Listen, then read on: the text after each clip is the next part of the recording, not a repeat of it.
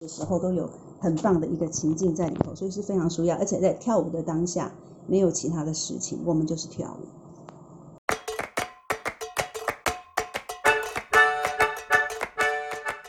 欢迎来到练舞练心冷肖维，我是跟你一起练肖维的好朋友 ella。前几天我在网络上看到一部影片，里面讲了一句话，让我印象非常深刻，在这边跟大家分享。将来与其我们要进入长照，那么不如现在就先长动吧。那长动常常运动，运动方法有很多种。我们节目叫做练舞练心冷肖维。那势必要来说说舞蹈的好处。那学习舞蹈不仅可以培养自我风格以及美学，更能够训练身体的协调性与肢体的表现力，同时也可以搭配一些交叉训练，锻炼出肌力体能，像是爆发力、肌耐力跟心肺势能等等，这些都能够在舞蹈课程当中学习到。那我们今天邀请到的来宾。是非常喜欢挑战自己的黄玉群。大家好，我是黄玉群。听我的名字，我姓黄，玉是教育的玉，合群的群，就知道我是在做教育事业的。那我目前是经营一家补习班，大概二十年的经验。那幼儿园来讲，大概十七年的经验，目前有两间，嗯，康奈尔幼儿园。工作听起来也是相当忙碌。那你平常是怎么舒压的呢？舒压的方式有很多啦，比如说练瑜伽啦、跳舞啦、听音乐啦、吃东西呀、跟朋友聊天，都是我很好的一个舒压方式。对，所以平常就是爱冷消微喽。嗯，是的，对。那你要不要跟大家分享一下，你就是怎么样进行这五项？然后，因为听起来你是一个非常忙的人，然后但是你舒压方式又这么多种，那你都是怎么去分配你的时间，然后是怎么进行你的舒压的？哦，就是。其实呢，我我很喜欢一个舒压方式是练瑜伽了哈，因为其实瑜伽的话，它会透过呼吸，哈，一吸一吐这样子哈，那那个它有包括就是说肌肉肌力的锻炼，还有那个就是拉筋的伸展的部分，所以所以我们当我们在做瑜伽的时候，其实就是做完的时候会觉得非常心情非常非常的愉快。对，做完瑜伽，做完瑜伽之后，你会接着去跳舞。哦，没有呢，这个是分开的时间呢，所以你不会把就是这些事情是一次，不是一次做完，当然不是一次做完咯。瑜伽是有空才做，身体不舒服、心情不舒服的时候做的。哦，嗯，那那跳舞呢？是天天？对，好，跳舞是要天天跳的，因为我太爱跳舞了。哈，因为跳舞就是我的一个一个日常生活，它是在我生活里的不可或缺的一个部分，我随时都在跳。哦，所以舞，所以舞蹈就是你的生活，生活当中舞蹈就是不能或缺的一个东一件事情。对，舞蹈我是每每一天都要跳的，因为我觉得跳舞可以让一个人很开心哈。我们可以听音乐，然后我们的肢体可以随着音乐摆动，然后呢，在跳舞的时候，其实它还有很多的情景，我们可以活在我们的想象世界啊。你可以当古典美女啊，你也可以当王后啊，可以当公主啊。你爱当什么就当什么，真是非常非常的疗愈跟舒压。听起来就是现在就是公主驾到的概念。没错。那你刚刚还有说你听音乐，那你都听什么样的音乐呢？听音乐来讲，会分成好几个阶段。我我记得我那时候国高中的时候，最喜欢音乐是胡琴。胡琴？没错，真的超特别的。你怎么会想要听胡琴？因为我我喜欢弦乐器的声音哈，因为像弦乐器声音来说，它是绵绵密密、绵绵密密没有空间的。比如说钢琴、古筝来讲，它是一个音一个音，就算你弹的再快，它中间可能还有零点零零零零零零一秒的间隔。但是像胡琴，我国高中最爱的胡琴，我都听黄安约的《胡琴世界》，每一首我都耳熟能详。而且我不是只有听音乐哦，我还会在那个我妈妈的梳妆台前面跟着那个音乐扭哦，乱 扭一通哦。对，嗯。所以从小就爱扭爱跳，听着音乐，不管什么音乐，你就是想要跳。对，好，还没有啊，我还没讲完呢。哦，还没讲完，那继续让你讲。我只有讲到我国高中喜欢的音乐是胡琴。好，那那再来，你国高中之后大学呢？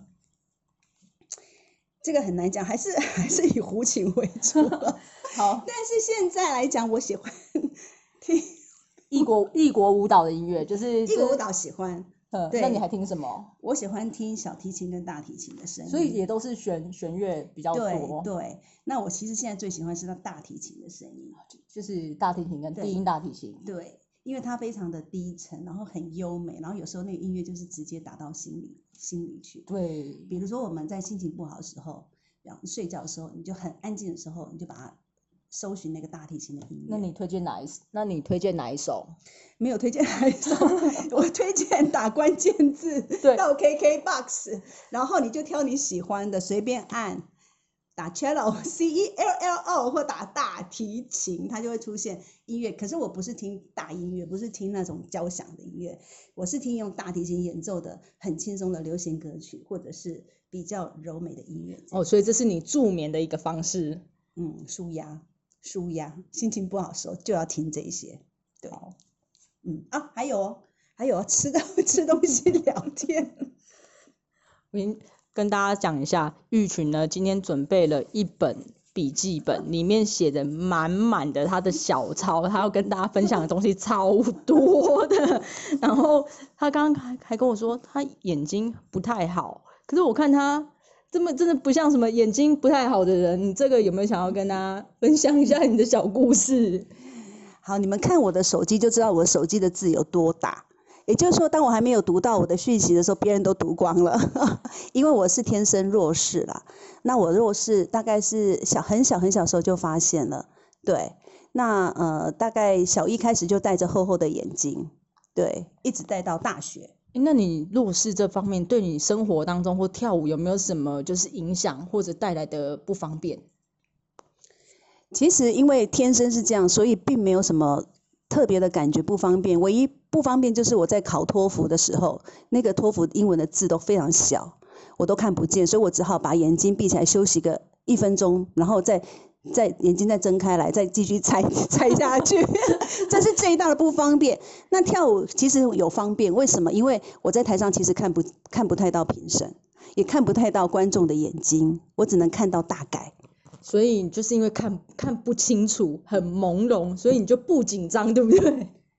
没错，所以基本上我是看不到台下的就是非常细小的东西，我是在舞台上我是看不见的，所以我可以比较自在。那我我们在访问前好像听你说你是从小就开始学跳舞嘛？那你最早学舞是什么样的动机啊？那你学跳舞学了多久？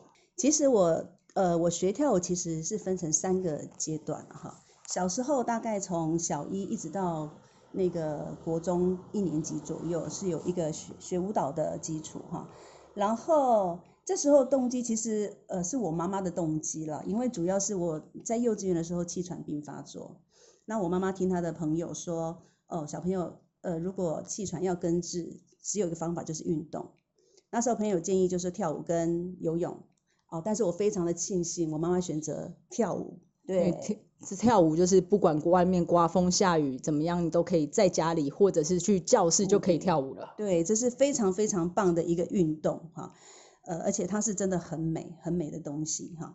然后再来就是说，呃，后来到国中，因为升学压力的问题嘛哈，那所以我们后来就是停了。那一直到大学的时候，那其实大学应该算是我人生的灰暗期，怎么说？为什么是黑黑暗期？因为你国中有个目标叫考大学。高中哎，国中目标考高中，高中是考大学。到大学的时候，我立志不考研究所，因为我觉得我读书好累。对，所以大学就是算是一个没有目标的人生的阶段。好，于是，在大学时期呢，哈，为了杀时间，就参加了舞蹈社。因为对我来说，一一个小时候有一点点底子，所以参加舞蹈社是很轻松一件事情。好，于是参加了舞蹈社。那个时候，我我是那个成大会计系的。好，那时候我们的社团是成大舞蹈社，呃。一个礼拜会有四次的舞蹈课程，哇，听起来蛮多的。一般学校社团不是一个礼拜就一次吗？它一个礼拜有四次，四种舞种哈，一个是芭蕾，一个是民俗，一个是现代，一个是爵士。那个年代哦，就是这四种课程。但是因为功课没有好好读啊，所以跳舞就没有跳得很安心哈。所以但是会有接触，就表示有点概念这样子。这是我大学的那个动机，就是杀时间。那到那后来出了社会之后，你还有继续在跳舞吗？还是一直到了后来，后来你又怎么开始继续跳舞呢？就是后来我了结婚生完小孩之后，这中间隔了好多好多年哈。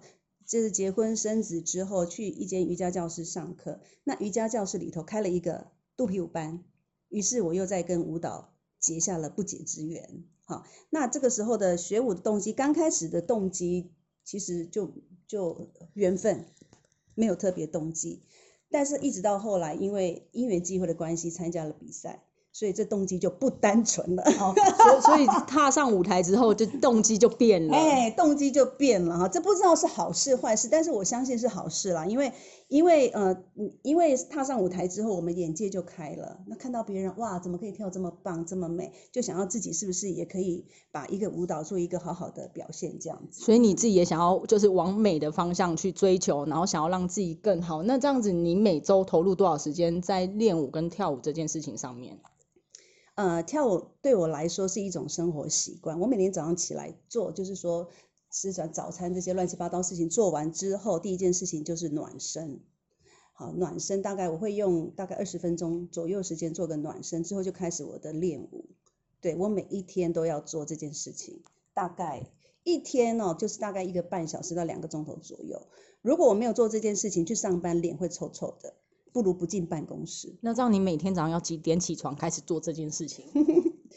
我是一个成型人哈，一大早我这我的习惯都是很早会醒过来，大概六点多我就会起床了，我就开始我今天的一一些活动，然后大概七点半左右会开始练练舞，好，那练舞练完舞之后才去进办公室。对，那你刚刚有说到说你就是后来有去参加比赛嘛？那你参加比赛之后有没有遇到什么挫折呢？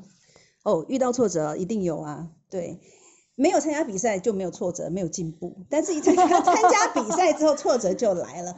参加比赛一个好处就是拿照片跟影带嘛，这是最基本的好处哈。对，这是参加比赛最大 bonus，哎，也不是说最大 bonus，就是就是就是基本的 bonus，就是那个影片跟照片，你会有超美的影片跟照片。对，这是这很棒的一件事情哦。那那个基本功的部分，你会从我们自己的影带上面会发现，哎，奇怪。啊，我明明就是牛很大啊，哈，我明明就是哎花瓣做的很大，啊或者是我的心名就很大，可是每次那个看到那个影片说，哎奇怪，怎么不见了或缩水了，可甚至二分之一都不到，好，这是我遇到比较挫折的一个问题，就是基本功，当当音乐下了之后，我的基本功好像自动会消失这样子。你后来是怎么样克服自己就是这些挫折？你怎么样去就是面对这些挫折？面对挫折的最好方式就是下，就是要下功夫练啊，找老师啊。好，基本功这这个是没有办法，这是日积月累的东西，一定要找老师练。那如果比赛成绩不如预期的话，那就是自己找方法喽。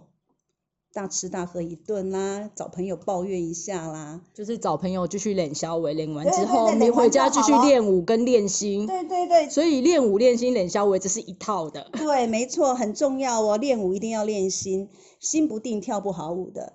对，那练消维很重要，因为练消维让我们更健康。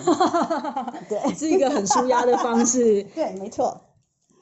跳舞之后对自己有没有带来什么样的改变？其实跳舞对我的人生影响非常的大哈，我有说过，我小时候曾经有一段时间有学舞，我记得在我很深的印象，其实我记性不大好，但是那一年我永远记得是民国六十八年，现在几年？一百零现在一百零九，所以是四十一年前，我的天哪，四十一年前那个时候，我们苗栗县的一个舞蹈大赛。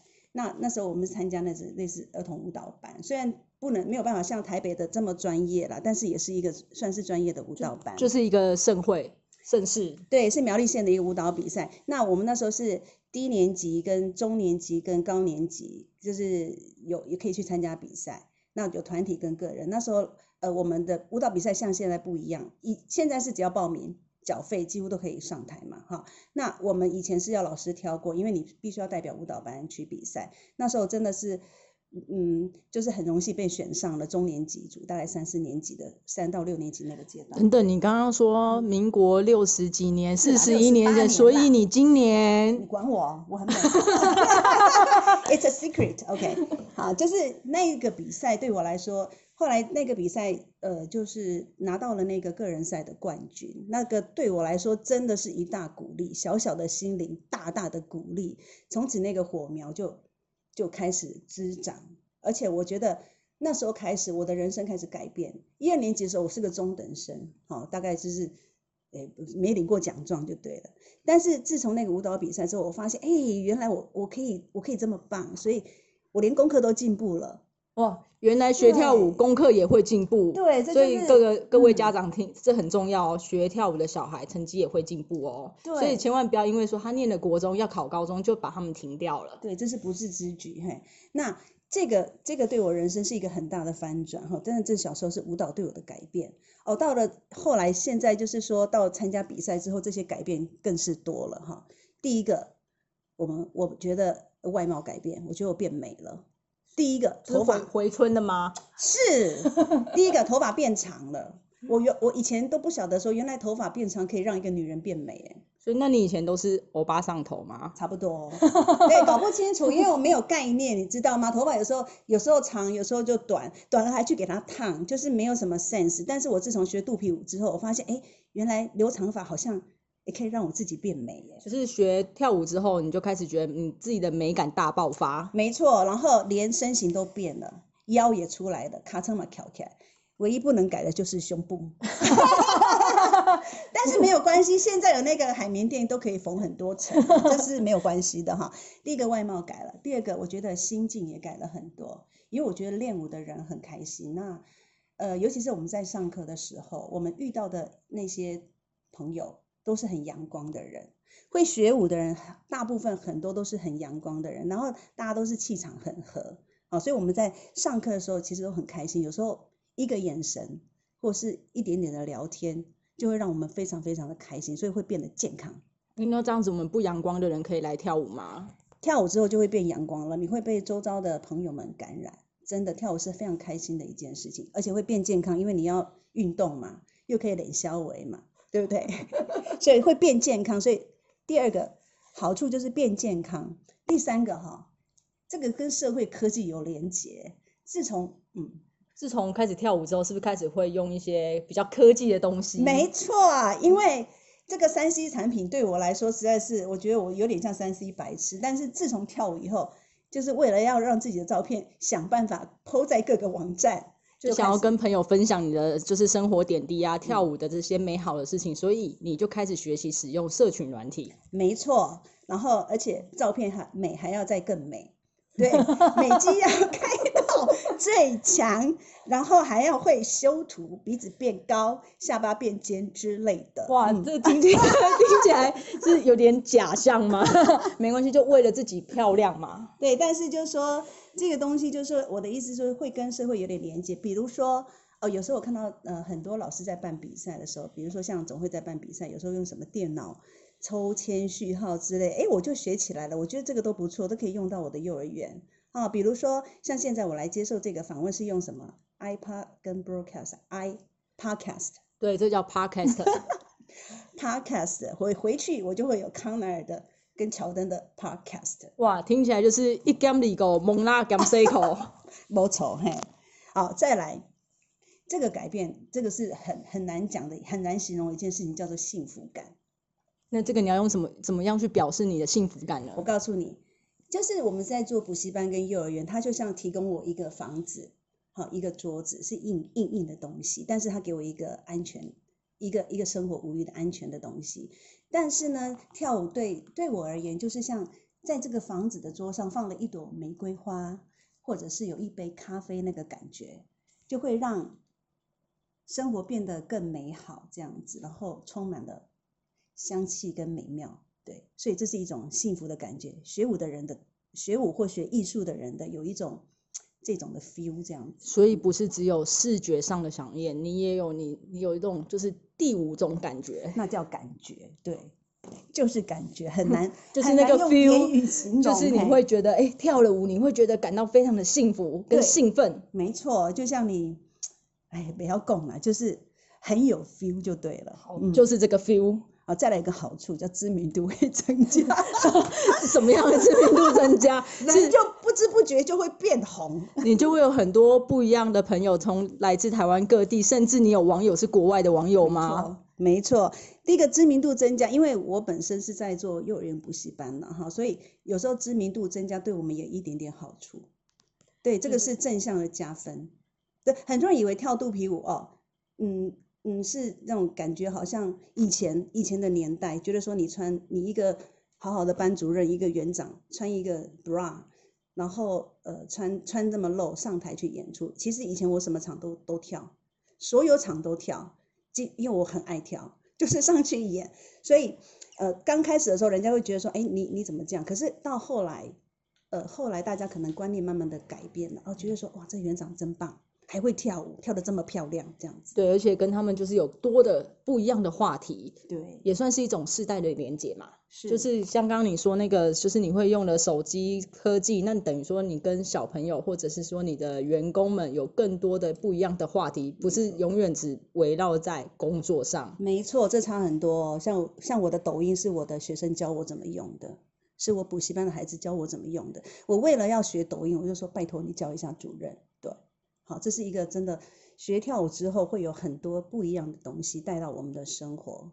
哎，我知道你刚刚说你有很多不一样的表演经验，那你就是有没有去参加一些公益演出啊？那参加公益表演之后，你觉得有没有什么感触，或者是说特别的想法跟大家分享的？是我们参加过很多的公益演出，包括老人的长照。中心的公益演出，哈，监狱的演出，还有一些户外的展演，这样子。哇，监狱耶，听起来真的超特别的。那你要不要针对监狱这个跟我们分享一下呢？好的，我们去监狱表演是这样，他们有特定的节日，比如说母亲节，哈的时候，他们会邀请我们去做表演，因为受刑人可能没有办法回回家，所以呢，就是呃，我们去做表演的时候，很特别的经验，就是我们。进去监狱，事实上是很严格的一件事情哈，所有的东西都是在外面，你必须要放在那个外面的一个就是置置物柜，每个人都会一个钥匙把你的这东西放进去，然后手机是不可以进去的。那你进去之后，我已经忘了有几层的门，就是一层一层一层都有所谓这样子。总之就是就是要度过的非常多关之后，你才可以看到这些受刑人。对，然后进去之后，你就会发现哦，受刑他们都是。坐的挺挺的在看我们表演，好，因为我们把这么美的东西带进去，因为在监狱可能日子比较没有那么的多彩多姿啦，所以我们能够带他们带给他们这么棒的演出，他们都非常看得非常专心。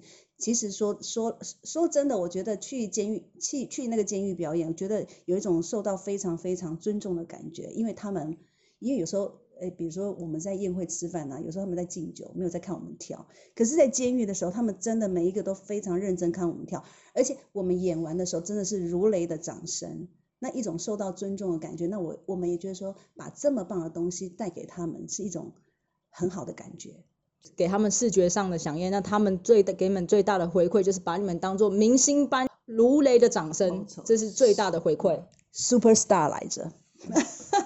监狱之外呢？那你还没有什么其他更特别的演出经验？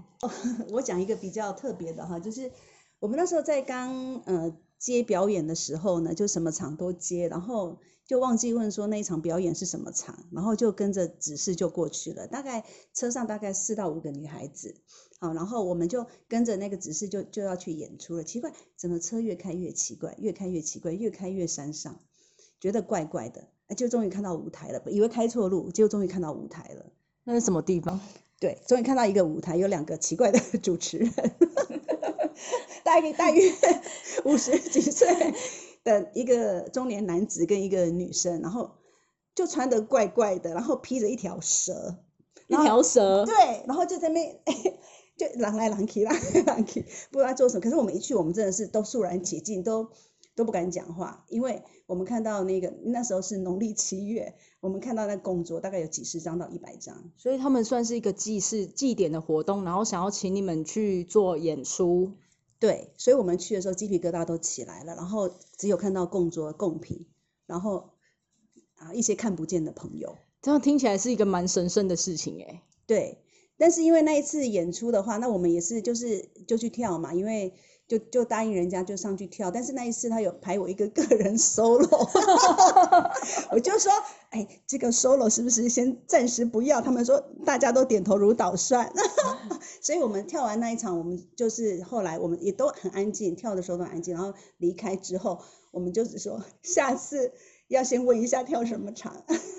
不过你我们是抱着一个尊敬的心去那个地方去做演出，其实也是一种就是保也是会保佑啦，不会说有什么太大的状况。不过呃，就是接表演前是真的要先询问更多的细节。是，那其实这一场演，我觉得其实是在做一个功德啦。我觉得其实是很棒的一个功德，这样子。你刚刚说你有一家补习班跟两间幼儿园，那你觉得舞蹈跟你的事业就是有没有什么连结性跟呃相关的呢？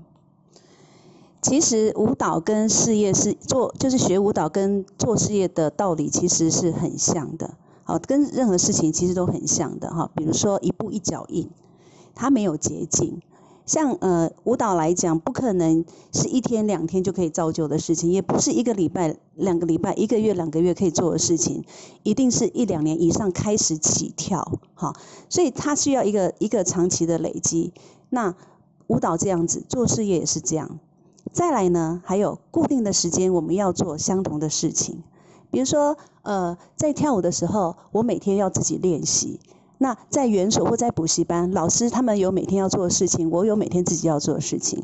啊，那呃每一周我们就要固定跳舞，就要固定去去找老师学习。哦，那我比如说我在幼儿园的补习班，每一周我就是固定要跟老师开会。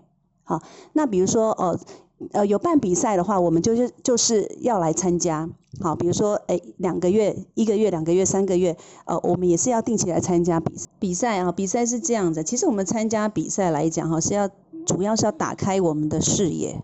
好，就是我们我们一定要出来，像我呃参加这么多场的比赛，那我们就会去看看别人现在在做什么，流行什么很重要。就像我的呃补习班幼幼稚园，我们也是要常常出去哈、参加协会，我们要参加协会，我们也是要也也是要出去看看外面现在在流行什么。好，那参加比赛真的好处蛮多的，就是说嗯，有比赛其实会进步啦，因为有有竞争嘛，迫许自己进步嘛。对，那你觉得除了会让自己进步之外，你觉得还有什么就是你想要跟大家讲？例如说，你万一今嗯、第一次来比赛，你太紧张，你没有跳好，然后或者是说，哎、你想要就是怎么样可以持续这个比赛的热忱？其实比赛来讲，我们可以交到很多的好朋友。哈，那嗯，来参加比赛，其实真的最主要是是分享跟交流，对，分享跟交流才是重点。然后 但但万一自己跳不好怎么办？跳不好就是要改进啊。好，就是比如说我们，比如说啊，假设我这次成绩不好的话，那我就要稍微检讨一下，哎，到底我跳舞哪里出了问题？因为还有评审评语可以看嘛，那还有指导老师可以问嘛，那还有还有我们自己可以看别人啊，为什么我们这一次，哎，怎么表现不如不如我预期的好？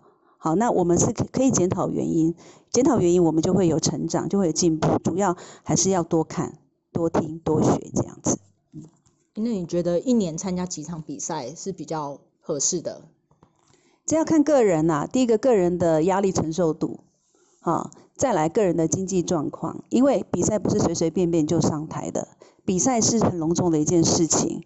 第一个，他必须必须要有指导老师，好，你必须把这个舞记熟，好，然后你必须要买舞衣，然后还要化妆，是一个整套的东西，缺一不可。你还要做指甲，好，就是种种的细节缺一不可。你还要戴耳环，所有的小事没有一件事情可以错过，因为比赛就是比赛，所有的细节都要看。哎，听起来比赛就跟结婚一样隆重了，就是这样结婚，新娘进场，然后她也是要做指甲啊，做头发啊，也是要化整个全套的妆，对所以上台就像结婚进场一样，这样子大家会把你当做明星这样子看。对呀、其实比赛，我们既然决定自己要比赛，就要对这比赛有一个尊重，对评审的尊重，对主办单位的尊重，所以一定要非常非常的隆重，把最好的东西搬出来。现在是二零二零年底嘛，那你对于二零二一年有什么新的计划？新的计划哈，我觉得学然后知不足。我觉得我新的一年，我想要学习更多不一样的呃一个呃怎么讲，就是不一样的舞风啦。好、但是但是一样是肚皮舞，只是说可能现在肚皮舞流行很多种很多种民俗啦，或者是其他的一个形式这样子。就是肚皮舞的风格有非常多种，然后你想要更钻研不同的风格，没错，对，就是说想要接触一些，嗯，因为我觉得我的身体可能需要一些新的元素进来，对，好，那这是我的第一个新年的计划。